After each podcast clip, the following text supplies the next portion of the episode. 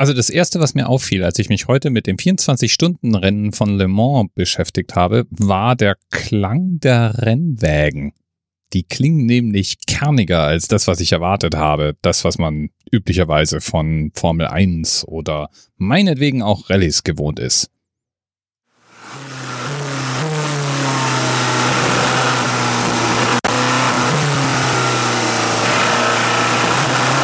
Der Kenner hört sofort, da ist ein Dieselaggregat am Werk und das stimmt auch in der Tat.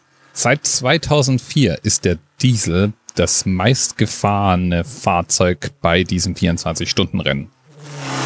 Beim 24-Stunden-Rennen von Le Mans ist der Name Programm und es geht auch tatsächlich in erster Linie um die Zuverlässigkeit der Fahrzeuge.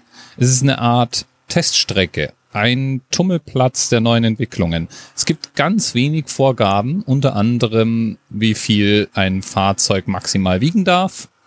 Und der Treibstoffverbrauch ist auch reglementiert. Aber ansonsten gibt es eigentlich kaum Vorgaben. Gefahren wird das Rennen inzwischen von drei Piloten. Das waren früher mal zwei. Und die Fahrzeuge müssen zwar nicht 24 Stunden am Stück fahren, aber sie sollten in diesen 24 Stunden möglichst viele Runden absolvieren. Also eigentlich müssen die die ganze Zeit fahren. Und die Strecke hat unter anderem eine fünf Kilometer lange Gerade, inzwischen mit zwei Schikanen aus Sicherheitsgründen, auf der früher bis zu 400 und heute um die 340 kmh erreicht werden. Das Rennen findet jährlich statt und ist eines der ganz großen Rennen der Motorsportsaison. Und mit einer Geschichte, die 1923 begann, auch eines der älteren Rennen. Wer sich mit Motorsport auskennt, kennt das 24-Stunden-Rennen von Le Mans auch noch wegen einem sehr traurigen Ereignis, nämlich dem größten Unfall in der Geschichte des Motorsports.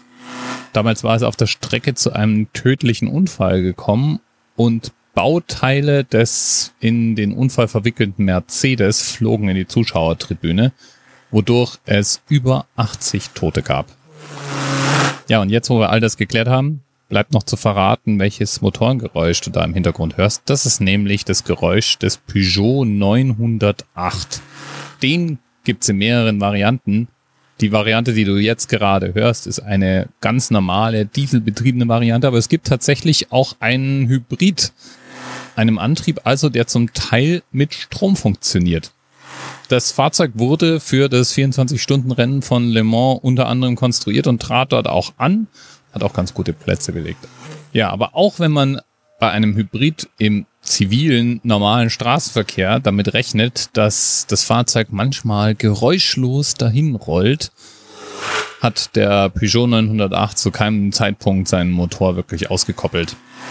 Der elektrische Teil war dann doch für andere Zwecke gedacht, um noch etwas mehr Schub draufzubringen, um die Bremsleistung zu verbessern, solche Dinge eben. Aber der Motor, der darf bei sowas wie einem 24-Stunden-Rennen natürlich gar nicht aussetzen, sondern muss die ganze Zeit arbeiten. Ja, und deswegen winken wir jetzt unter kernigem Motorengeräusch virtuell kurz zu Eri, der heute mal wieder Themenpate war. Im Augenblick dominiert Eri die Themen hier geradezu. Mal gucken, ob sich das demnächst vielleicht ändert. Bis bald.